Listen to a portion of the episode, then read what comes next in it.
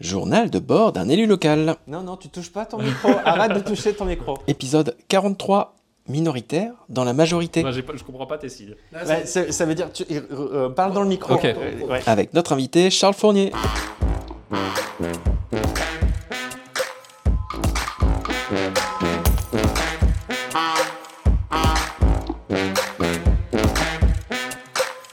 Bonjour Nicolas. Salut Gaël. Bonjour Charles. Salut. Euh, donc Charles Fournier, tu es vice-président de la région Centre-Val de Loire. Et donc tu es en charge du climat, de la transformation écologique et sociale euh, des politiques publiques. Ça se voit que je suis en train de lire là. Euh, et donc on accueille également et Émilie euh, Rancien euh, de- du Petit Sologno et Jean-Luc Vezon pour Maxence. Eh ben, bienvenue à vous et merci d'être là. Euh, donc, euh, on va parler aujourd'hui euh, de, d'un- de quelque chose que vous vivez tous les deux à une échelle différente. Euh, Toi, Nicolas, euh, au niveau de l'agglomération, et toi, euh, Charles, au niveau de la région. Euh, vous êtes une minorité au sein d'une majorité. Vous faites partie d'une minorité au sein d'une majorité. Euh, Est-ce que vous pouvez nous expliquer euh, c'est quoi ce concept bizarre là? Pas évident. hein. Euh, En fait, une partie de mon travail, c'est d'animer un groupe politique. C'est-à-dire qu'au sein d'une majorité, euh, il y a un groupe politique qui s'appelle Naturellement et qui est euh, la résultante de la liste euh, écologiste qui s'était fait à Blois et qui a décidé de fusionner avec euh, le Parti Socialiste pour faire l'union de la gauche au municipal. Malgré tout, une fois communément au pouvoir, on, on a créé un accord commun et c'est mon rôle de faire en sorte que tout au long du mandat, il soit bien respecté, mais aussi de garder une position à la fois euh, de bienveillance pour se dire on fait tous partie de la même famille parce qu'on a la même majorité, mais en même temps d'exigence aussi euh, sur euh, la voilà d'exigence poli- politique pour, pour m'assurer que les sujets sur lesquels j'ai été élu ou que j'ai défendu quand j'ai été élu, je les porte jusqu'au bout et je fais en sorte qu'ils s'appliquent. Et, donc là, ça crée un, espèce de, de- jeu de pouvoir où je dois être en écoute et en vigilance. En écoute, mais pas à n'importe quel prix. Donc il y a un espèce de jeu permanent comme ça, de, dialogue interne pour faire en sorte de, pousser les lignes et d'être à la hauteur des ambitions euh, qu'on avait euh, portées euh, lors de la campagne et de faire en sorte que, que ces ambitions se réalisent. Et toi, toi Charles, tu, tu vis un peu la même chose à la région? Oui, je, le, je, bah, je vis ça puis depuis un, un petit peu, un petit peu de longtemps. temps. Euh, Peut-être ce que je peux dire, c'est que moi, moi, je crois que l'exercice politique, euh, euh, il est euh, éminemment euh, collectif hum, en théorie, mais que dans les faits, il est très personnalisé. C'est-à-dire que souvent, ce qu'on retient, c'est euh, la tête de gondole. Beaucoup n'aimeraient pas que je les appelle tête de gondole. Euh, euh, ils sont bien plus que ça, évidemment, mais il y a une tête d'exécutif. Et donc, tout fonctionne sur des systèmes très pyramidaux. Et donc, évidemment, bah, la tendance, c'est à invisibiliser toutes les expressions variées qui peuvent exister dans une majorité, parce qu'on n'est pas d'accord sur tout tout le temps. Et, ce qui est souvent difficile, c'est d'avoir effectivement de contribuer au commun. Et en même temps, de, de- de faire des différences un atout et non pas un problème. Euh, bien souvent, et les journalistes ne manquent pas de venir nous chercher sur euh, là où ça frotte.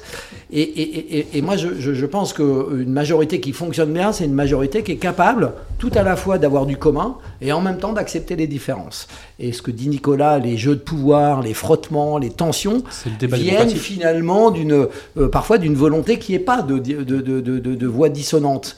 Moi, je pense qu'il faut que la politique retrouve beaucoup plus d'authenticité. Il faut assumer ça, mais sans, se déchirer, il faut discuter. Alors, on fait un énorme travail, et Nicolas le fait en interne, moi je le fais à la région, de discussion avant d'arriver euh, dans une décision. Donc, des fois, on peut avoir l'impression d'une unanimité qui cache des chemins pour y arriver. Et puis, par moments, on arrive à des désaccords, mais qui cachent tous les points d'accord qui nous ont amenés euh, à ce désaccord. Je ne sais pas si je suis clair, mais c'est c'est-à-dire l'écume de la vie politique euh, ne rac- raconte très mal ce qui se passe en vrai dans nos relations, euh, qui sont des relations euh, parfois complexes, parfois très riches, qui, nous font grandir les uns et les autres. Voilà, mais je, pense qu'il faut sortir de cette dimension trop pyramidale, et, euh, et- c'est elle qui rend invisible aussi tout ce qu'on peut faire. On a les, mécanismes institutionnels en France sont quand même très euh, très centralisés, voilà. Et donc moi je trouve qu'il faudrait partager beaucoup plus le pouvoir pour une plus grande efficacité et plus d'intelligence collective. Pour l'illustrer, on a, nous, on essaie beaucoup de travailler en collectif. Donc en fait, tous les lundis midi, Nous, tu parles de. le de groupe Blois, Loi naturellement, Ouais. les écologistes on, on- tous les lundis midi, on se retrouve et, on, et chacun partage sur les délégations qu'il a en ce moment, ce qu'il essaye de porter, où est-ce qu'ils rencontrent des frottements, où est-ce que ça va pas, ou bien on va regarder les délibérations pour les analyser et vérifier que tout nous, tout nous convient, où est-ce qu'il y a des choses sur lesquelles il y a des points de vigilance à avoir, on partage, on se répartit les paroles, et après, quand on est en réunion de majorité, on, fait on, va poser nos questions, on va les porter euh, au débat. Ça, c'est ce premier travail. Et après, si je rebondis sur la question de l'invisibilisation, euh, bah, c'est aussi une question politique. C'est-à-dire qu'à un moment donné, nous, on existe à l'interne, on bosse, on connaît plutôt, euh, on connaît bien nos sujets. Mais évidemment, le chef d'exécutif, lui, il a en tête aussi, et c'est bien normal, qu'à un moment donné, il va falloir qu'il, va vouloir, il va y avoir une nouvelle élection, il voudra garder la ville. Et, il faut pas, et, donc, euh, son envie, c'est de, ça serait de dire que tout ça, quand même, c'est quand même grâce à lui. Et nous, euh, on a besoin de, faire savoir que tout ça, c'est aussi grâce à nous. Et, euh, quelque part, quand je fais ce podcast-là, j'essaye, ça, fait partie de ce jeu. C'est-à-dire, je me dis, ben, moi, je voudrais sortir de, la logique très institutionnelle du bloc mag ou de ce genre de choses avec des discours policés pour pour témoigner de la réalité de ce qui se passe en interne, en disant euh, voilà ce qu'on porte, comment on le porte, voilà, et, dire la vérité du travail intérieur, le faire comprendre, accepter aussi de dire, euh, parce que je pense que des fois on a l'impression que c'est trop hégémonique, mais il ne faudrait pas non plus que nous, même si un jour on arrive au pouvoir, on, reproduise la même chose si on critique aujourd'hui. Donc c'est accepter aussi de dire, bah, il y a des choses, tiens, ça, par exemple, le projet alimentaire territorial, c'était porté avant moi. Alors aujourd'hui, je m'en saisis, j'essaye de l'amplifier, mais bon, eux aussi, ils ont fait des trucs bien. Euh, dire aussi, quand j'essaie de porter des choses et que ça n'a pas marché, être dans une logique de sincérité pour recréer aussi de la confiance en la vie publique. Ça, tout ça, on y arrive, euh, que effectivement, si on passe beaucoup de temps ensemble, il y a toute une boîte noire en fait de l'exercice politique que ne voient pas les gens. Ah oui. Ils ont l'impression que la décision, elle se prend comme ça le jour où elle est votée euh, publiquement. Mais euh, il y a un travail de collectif énorme derrière. C'est moi, je sais que quand j'ai été président de groupe, j'étais très très exigeant avec mes collègues sur euh, euh, vous aurez lu tous les rapports, vous serez rentré dans le détail, vous ne les survolerez pas, on va construire des positions collectives, on, va prendre, on passe une journée pour préparer chaque commission permanente et chaque session. Une journée entière. On est les seuls à faire ça. Euh, on y passe un temps de fou, mais parce qu'on rentre dans tous les sujets. Et c'est aussi comme ça que chaque élu progresse. Euh, euh, maîtrise mieux les sujets, affine ses positions. Donc il y a, y a, cette dimension-là. Et puis après, bah, ce travail-là, on le porte dans le, dans le collectif de majorité. Il y a des débats, euh, parfois salés sur des sujets, parfois c'est très tendu. Il y a du jeu de chat à la souris. Il y a tout ce que les gens peuvent s'imaginer, ça peut, ça peut exister. Mais, mais, mais voilà, le, le, le, le sujet, c'est qu'à un moment donné, la décision, nous, on ne peut accepter quand on est une minorité, non pas la c'est pas notre décision, puisqu'on est une minorité et on respecte faut expliquer pourquoi on est une minorité. C'est qu'il y a eu des élections et que les électeurs ont décidé. Il y a une majorité, une minorité. Voilà, c'est comme ça que ça se construit. Hein. Et donc, il faut qu'on respecte ça. Mais une fois qu'on. Euh, euh, par contre, on ne peut pas accepter à l'inverse qu'une décision écarte complètement les positions qui sont les nôtres. Sinon, on ne sert à rien. Sinon, on, finalement, on, trahit le contrat que l'on a avec, euh, mhm. avec ceux qui nous ont choisis. C'est vrai que le conseil municipal, c'est un peu l'écume de tout, ce qui, du tout travail avant. Pour essayer d'expliciter concrètement, par exemple, nous, on va avoir différents. alors, je parle municipalité, là et pas agglomération, c'est encore différent, mais on a différents niveaux de décision euh, sur des gros sujets politiques euh, qui peuvent euh, cristalliser des tensions. Eh ben, on, peut, on, a des conseils politiques qui vont regrouper, qui où, où, je vais rencontrer le maire, le président d'Aglo, le président de Blois résolument, et on va mettre les points politiques sur la table pour essayer de voir, voilà, quand, quand, je dis attention, là, on est dans un tel désaccord qu'on va voter contre. Attends, excuse-moi, c'est qui euh, Blois Résolument? Euh, Blois Résolument, c'est le groupe de Marc euh, Gricourt. D'accord, ils ont leur groupe politique, on a le nôtre. Et en fait, on, a des bureaux dans lesquels on met les sujets politiques sur la table et on en débat et on met des points d'alerte sur certains sujets. Après, on a des réunions de majorité où là, tous les conseillers de la majorité se rencontrent et préétudient les délibérations et on a un débat politique entre nous qui fait évoluer les choses où les services vont entendre les débats qu'il y a et réorienter leur travail en fonction. Et finalement, l'idée, c'est quand on arrive en conseil municipal, on a réussi à transformer les délibérations, etc., pour faire en sorte de les voter en commun, parce qu'on a réussi à se mettre d'accord dans ce débat. Et puis, parfois, quand il y a une abstention ou un vote contre, c'est parce qu'on n'a pas réussi à se mettre d'accord, mais on en aura parlé avant. Et pour faire une connexion avec le sujet qu'on abordait dans une autre émission qui était celui de la démocratie, en fait, ce, ce processus de délibération collective qui est avant le vote, en fait, on aimerait le voir élargi Finalement, pas avoir peur et, et- et surtout Ouais. pas faire en sorte que ça, ça soit quelque chose de caché. Mm. Euh, ça, ça s'assume. Et dans la politique, comme dans la vie de tous les jours, il y a des rapports de force. On n'est pas toujours d'accord, on n'a pas tous les mêmes intérêts. Mais plus on chemine ensemble, plus on va aller vers l'intérêt général. C'est-à-dire, plus on passe du temps à discuter d'une question, plus on peut se rapprocher de l'intérêt général et c'est essentiel. Et donc, euh, il y a quelque chose de difficile et par moments, c'est même un peu euh, violent. On vit des moments de, de solitude. Pour autant, ça fait partie du processus de délibération, mais moi, je crois qu'on aurait intérêt à les ouvrir beaucoup plus plutôt que de fait- les maintenir dans des euh, cercles fermés. Ça fait partie de ces débats qui peuvent nous opposer ou, nous- ou- ou créer des frottements entre nous sur cette vision de comment on fait de la démocratie interne. Et typiquement, le fait de dire Ah là, sur cette décision, je trouve que ça a été trop centré sur l'exécutif et qu'il aurait fallu faire plus de participatif et consulter les gens, etc. C'est typiquement le genre de sujet où on peut avoir des frottements ou des débats assez forts. Et alors, on devait parler aussi de, de mon départ de Blois. hein. Oui, je pense Oui, qu'il c'est faut, qu'on faut termine là-dessus. Oui, Il faut oui, tout qu'on à fait. termine là-dessus, Ouais. oui. Donc, Charles. euh, Nous lâche. on- non, non, non, mais c'est vrai qu'une des raisons aussi sur les, pour lesquelles je t'avais demandé euh, qu'on qu'on l'invite, Oui. c'était euh, le fait que tu, tu as pris la décision de, quitter ce poste à la région pour partir euh, vers euh, d'autres aventures.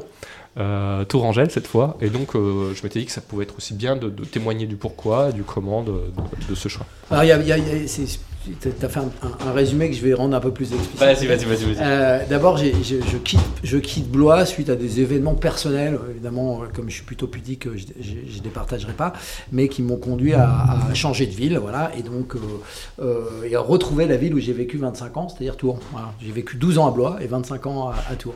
Et donc, je reviens à un endroit où j'ai, par exemple, tous mes amis, et je dis souvent pour blaguer, tous mes amis d'avant la politique, parce que dans la politique, les questions d'amitié, c'est toujours une affaire un peu compliquée. Euh, et donc, je retrouve aussi euh, une forme de vie plus, plus paisible que, que, que j'ai souhaité. La deuxième chose, c'est que j'avais dit dès euh, les élections régionales que je ne ferais pas tout le mandat comme vice-président de la région. Ça ne veut pas dire que je reste pas conseiller régional, je reste conseiller Ouais, régional. tu quittes pas la région. Mais je ne serai pas vice-président pour une raison. La première des raisons, c'est la question de la transmission. J'ai fait deux mandats de conseiller régional. J'ai l'impression d'avoir donné ma vie pendant deux mandats et je pense que beaucoup peuvent témoigner d'une implication majeure, ma- maximum, et qu'il il y a un moment, euh, je pense qu'il y a un risque à être trop impliqué et à plus euh, éclairer les sujets euh, de, la manière la plus lucide.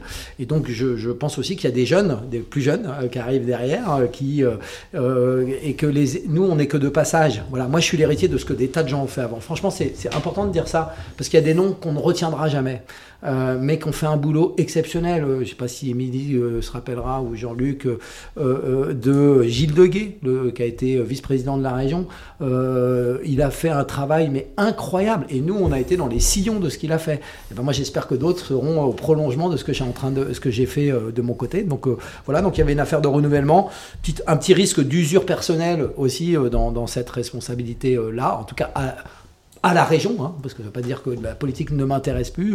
Euh, la- le fait d'être minoritaire en majorité fait partie de cette usure? Alors euh, oui, oui, oui, ça joue, ça joue, ça joue parfois parce que j'ai parfois le sentiment que la défiance euh, est trop est trop grande et que moi j'aimerais que justement on fasse de la différence un atout et non pas un problème. Voilà. Mais euh, donc ça peut y contribuer. C'est pas déterminant dans mon choix, mais il y a ça. Et donc euh, et puis par ailleurs, euh, je, je, je, je, je, je suis candidat aux élections euh, législatives avec euh, l'envie de passer du côté de la fabrique de la loi après avoir fait la fabrique des politiques publiques. J'ai un petit doute personnel là-dessus sur est-ce que je vais m'y retrouver. J'en sais rien parce que j'ai jamais fait. Mais je me dis, euh, fabriquer des politiques publiques, on est en contact, on fabrique avec les gens. Il y a quelque chose d'assez euh, extraordinaire quand même quand on a créé un dispositif pour soutenir les énergies citoyennes. Pour... C'est quand même euh, très fort. Là, fabriquer la loi, c'est fabriquer la loi pour qu'elle rende possible toutes ces politiques publiques. Oui. Et je pense que peut-être le temps est venu pour moi d'aller euh, faire ce travail-là. Euh, je, ne me fais aucune illusion sur le fait d'être élu de palette, je me pose même pas la question. Mais je me dis que peut-être le temps est venu de basculer aussi sur ces responsabilités-là. Euh, voilà, parce que, parce que besoin d'une autre expérience personnelle, d'une autre vision aussi de l'exercice politique. Voilà, je, je regarde beaucoup en ce moment les débats euh, euh, des commissions à l'Assemblée nationale pour comprendre comment ça marche. J'essaye de voir et je me rends compte que c'est hyper technique en fait d'être député. C'est pas du tout un exercice de, de discours, c'est aussi euh, euh, un exercice euh, de, de, de, où on rentre dans les dossiers de manière très concrète, des aspects réglementaires législatifs évidemment, mais aussi des aspects très techniques. Je lisais un rapport il n'y a pas longtemps, par exemple, sur la désertification médicale. Et ben, qui m'a amené vers d'autres rapports, d'autres lectures. Et je me suis dit, ouais, il y a quand même un sacré boulot qui est fait derrière. Et ça, je pense que ça peut me passionner. Voilà, donc on verra. C'est bientôt ces élections-là. Mais euh, voilà. Et donc je suis parti de Blois, évidemment, avec euh, regret, parce que c'est une ville à taille humaine. C'est une ville où il y avait, euh, moi je trouve, aussi finalement une ambiance politique au-delà de, de, l'écume plutôt intéressante. Voilà, c'est pas dire qu'à Tours, je la retrouverai pas. Euh, mais bon, voilà, je, suis revenu à mes 25 ans de vie. Euh, puis il se trouve que j'ai une grande fille à Tours aussi, et donc euh, je me rapproche, je me rapproche d'elle aussi. Il y a tout ça. Voilà, donc, ce qui compte aussi beaucoup, bah, plus que ce qu'on imagine. En fait, dans tout ça, il n'y a pas que les calculs, il y a aussi la vie personnelle à côté et réussir à, préserver la vie personnelle à côté de la politique. Je crois que c'est, ça doit faire partie aussi des des choses qui permettent qu'on ne soit pas déconnecté, euh, faire attention aux siens. Et, C'est sûr. Et, du coup, euh, là, je suis un peu, finalement, soit je suis député, donc je veux continuer, soit je suis pas député, je serai que conseiller régional de base, donc moins impliqué, hein, parce que ceux qui connaissent la région savent qu'entre un VP et un conseiller régional, il y a des petits écarts de maîtrise et d'appropriation des enjeux de la région. Et donc, j'aurai du temps pour d'autres choses. Et c'est plutôt une bonne nouvelle aussi. Donc, les deux, le plan A ou le plan B, peuvent être A ou B. Voilà. Et donc, les deux me vont bien. Et, c'est une nouvelle vie. Et, c'est une nouvelle vie, en fait. Ouais, ça me, ça me, ça me réjouit plutôt. Eh ben, on te souhaite de profiter de ces aventures euh, prochaines à Tours. Merci beaucoup. Merci beaucoup d'être venu nous parler. C'était super, j'ai adoré. Merci pour, eh ben, pour, pour, l'exercice. C'était un plaisir. Merci beaucoup Nico. Merci. Et puis euh, on se retrouve euh, une prochaine fois. Ouais. Allez, au revoir. Salut Nico.